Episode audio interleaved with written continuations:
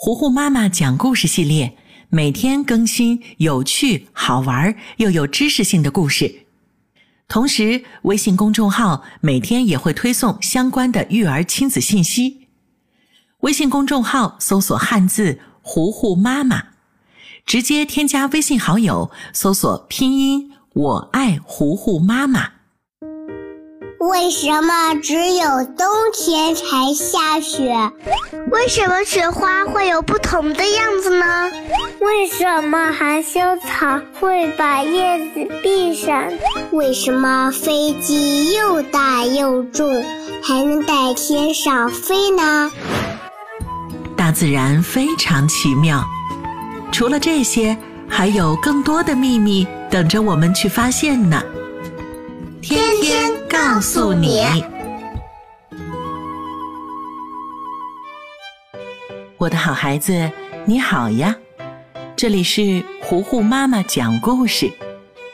今天，糊糊妈妈要继续为你讲《天天告诉你》第一百八十七集。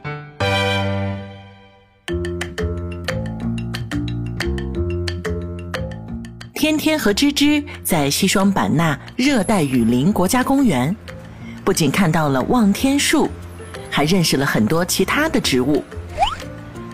回家的路上，他们兴致高昂地讨论着。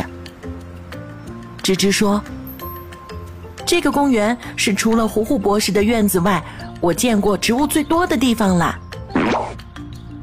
糊糊博士坐在两个小朋友的后面，听到了这句话。激动地扒着座椅靠背，向前探过头来说道：“ 哎呦呦，还是我们芝芝识货！每一个来过我家的人，可是都称赞我的院子是私人植物园呐。”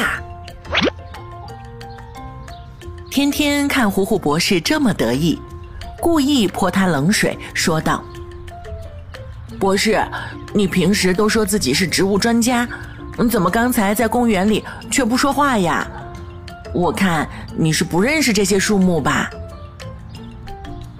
糊糊博士一点也不恼，他镇定地说：“知识的海洋是无穷无尽的，我就算再博学，也还是有不懂的地方嘛。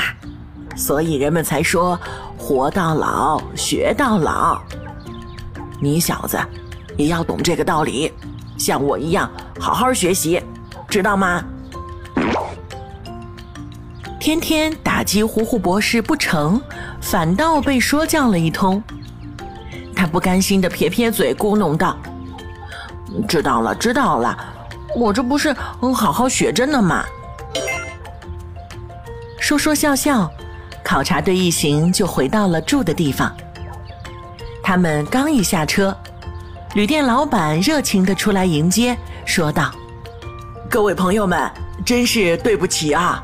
你们刚到的时候，我没有在店里，都没能好好招呼客人。那为了表达我的歉意，我特意准备了一桌丰盛的傣味，请大家前来品尝吧。”天天一听有好吃的，马上就活跃了起来。他凑上前问道：“嗯，傣味？”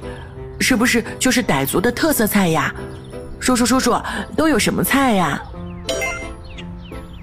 旅店老板是个大腹便便的中年男人，一看就是一个爱吃会吃的人。他说：“小朋友，这你可就问对人啦。傣味是我们傣族人的饮食，以酸味为主。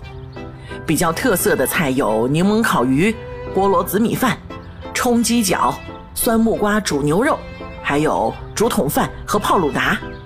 哎呦，我猜你和这个小姑娘一定会喜欢泡鲁达的。这是一道甜品，用西米、大西米、木瓜冻、缅甸炼乳、特制奶油面包干，还有新鲜的椰丝，加上碎冰块制作而成的。嗯，奶香浓郁，特别好吃。两个小朋友听着旅店老板的介绍，馋的都快流口水了。天天爸爸在一旁看着，好笑的说：“你们两个小吃货，一听见吃的就两眼放光。不过嘛，今天晚上咱们确实要多吃一点啦。明天一大早我们就要出发去茶马古道，早饭都要在路上解决呢。天天听了，就又缠着爸爸问：“嗯，爸爸，爸爸，你刚刚说，呃，什么茶，什么马，嗯，那是什么呀？”天天爸爸一边带着天天和芝芝去洗手，一边解释：“哦，我说的是茶马古道，是咱们国家西南地区以马帮为主要交通工具的民间国际商贸通道，也是咱们国家西南民族经济文化交流的走廊。茶马古道起源于唐宋时期，那时候西藏高寒地区的藏民以糌粑、奶类。”酥油、牛羊肉为主食，几乎是不吃蔬菜的。燥热的糌粑和过多的脂肪就囤积在人体内。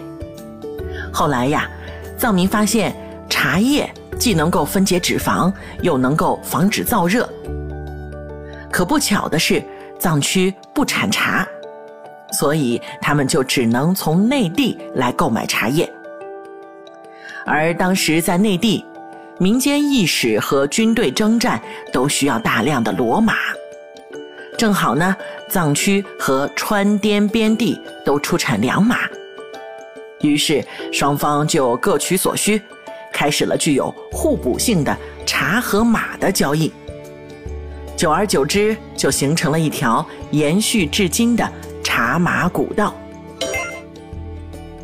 茶马古道分为川藏线。滇藏线两路，咱们要去的是滇藏线，因为云南的简称就是滇呀。它南起西双版纳两个茶叶主产区义乌和普洱，中间呢经过大理、丽江和香格里拉，最终进入西藏，直达拉萨。有的甚至还从西藏转口印度、尼泊尔。是古代中国与南亚地区一条非常重要的贸易通道呢。吱吱听爸爸介绍完这么多的地名和线路，若有所思的点点头，尝试着去理解茶马古道的重要意义。可是天天却说：“叔叔，茶马古道是不是有马可以骑呀？那到时候……”我可要好好的体验一番呢。